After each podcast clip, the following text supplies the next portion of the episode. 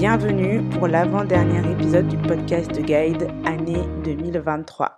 Et j'en profite aussi pour saluer tous les nouveaux auditeurs, auditrices qui nous ont rejoints là sur les derniers mois, novembre, décembre. Bienvenue à vous, bienvenue, bienvenue. Et pour cet épisode 24, on est sur un épisode un peu de saison. Je me dis que c'est la fin d'année et que potentiellement vous êtes en train de vous projeter sur l'année prochaine, vos résolutions, etc. Et ça veut dire aussi faire des choix et parfois faire des choix compliqués. Et c'est vrai qu'on est confronté à ça régulièrement. On doit faire des, choix parfois difficiles à faire, des petits choix, des moyens choix et des, des, choix importants, des choix qui vont avoir des répercussions assez importantes. Et parfois, c'est vrai que ça peut être quelque chose de, de bloquant ou d'un peu paralysant et qui empêche un peu d'avancer. Donc, dans le sens qu'on remet toujours à plus tard, à plus tard, parce qu'en fait, c'est juste qu'on n'arrive pas à choisir. Et c'est pour ça que je me suis dit que ça valait le coup de se pencher dessus dans le podcast, notamment parce que je suis tombée sur le, TEDx d'une philosophe, une philosophe qui s'appelle Ruth Chang, et elle a travaillé sur le sujet, sur notre capacité à faire des choix, et surtout pour apporter des clés en fait pour faire ces choix avec plus de facilité, plus d'aisance. Et pour qu'on soit d'accord aussi sur le dilemme, sur ce qui est compliqué, elle nous rappelle que souvent on se retrouve dans cette situation quand on a deux options et que ces options se valent.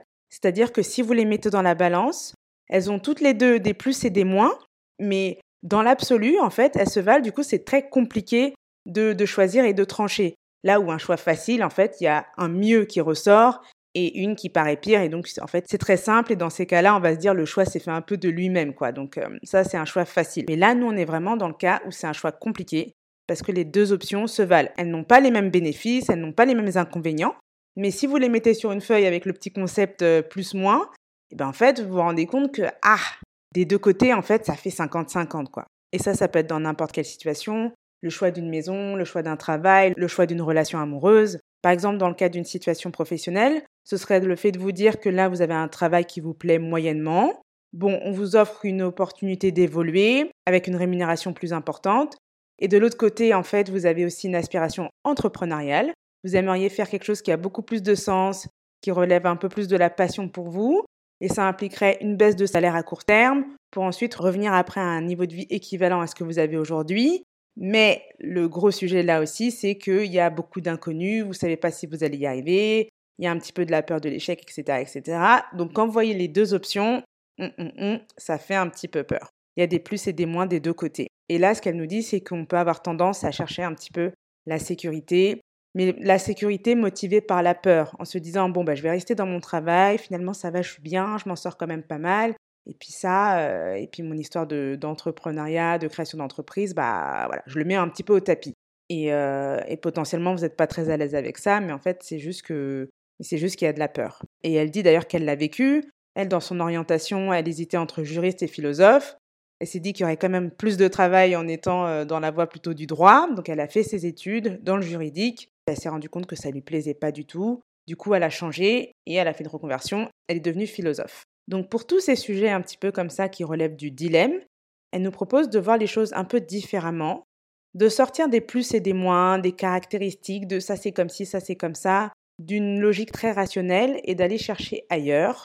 Et ce ailleurs, c'est d'aller regarder dans nos valeurs, dans ce qui résonne vraiment avec nous, dans ce qui est aligné avec nous, et de vraiment sortir de cette logique de plus, moins, mieux, etc.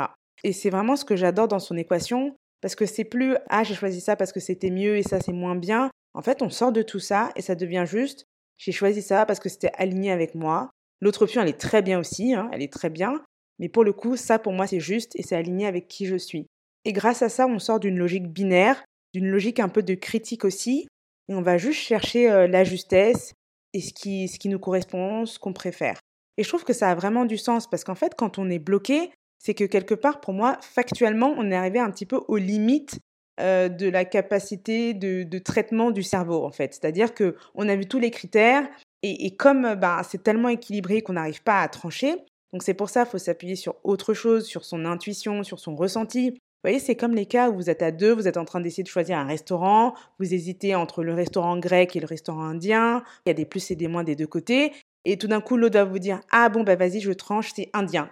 Et là, tout d'un coup, ça résonne et vous dites Ah ben non, en fait, je, préfère le grec. Mais vous n'avez pas besoin de réfléchir, il n'y a pas eu un process mental super compliqué, c'est juste un ressenti automatique, c'est une réaction.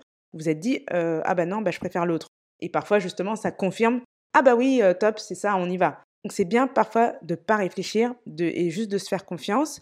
Et même dans vos situations, vos dilemmes, vous pouvez les soumettre à d'autres personnes, leur demander de choisir pour vous et voir votre ressenti. Si vous dites ah bon là j'hésite entre A et B, vas-y choisis pour moi. La personne vous dit bah tu vas faire B et de voir un petit peu comment vous sentez. Ah, est-ce que votre premier ressenti c'était ah oui c'est ça ou ah non c'est pas ça? Et de vraiment écouter ça et de pas aller plus loin. Parce qu'après, le cerveau, il peut reprendre la main, commencer à donner des raisons dans tous les sens. Et souvent, justement, c'est pour vous protéger, c'est pour vous rassurer. Et du coup, c'est pas forcément aligné avec ce que vous voulez sincèrement avec le cœur.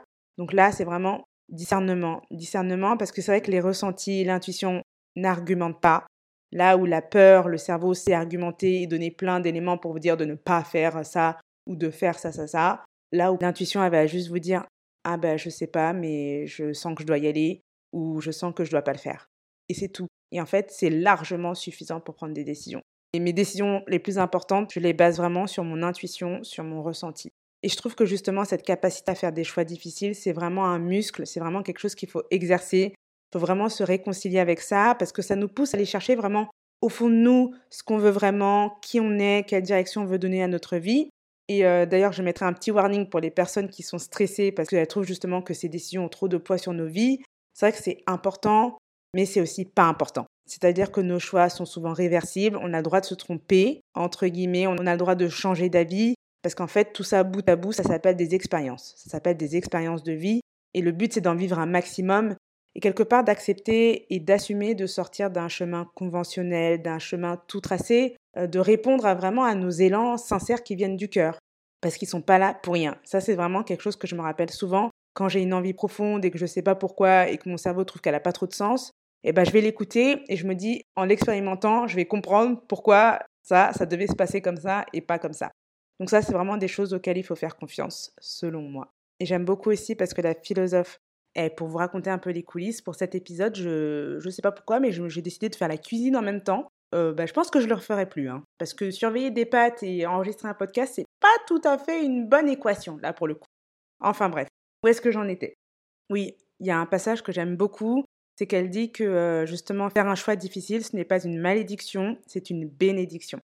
Donc vraiment, quand vous êtes dans ce cas-là et que c'est compliqué, rappelez-vous peut-être que être en capacité de dire oui ou non, de choisir, etc., pour moi, ça relève vraiment du pouvoir personnel, de l'autorité personnelle, et c'est vraiment une chance. Quand on regarde notre histoire, on ne l'a pas tous eu dans le passé, et quand on regarde à gauche, à droite dans ce monde, on ne l'a pas tous euh, actuellement aussi.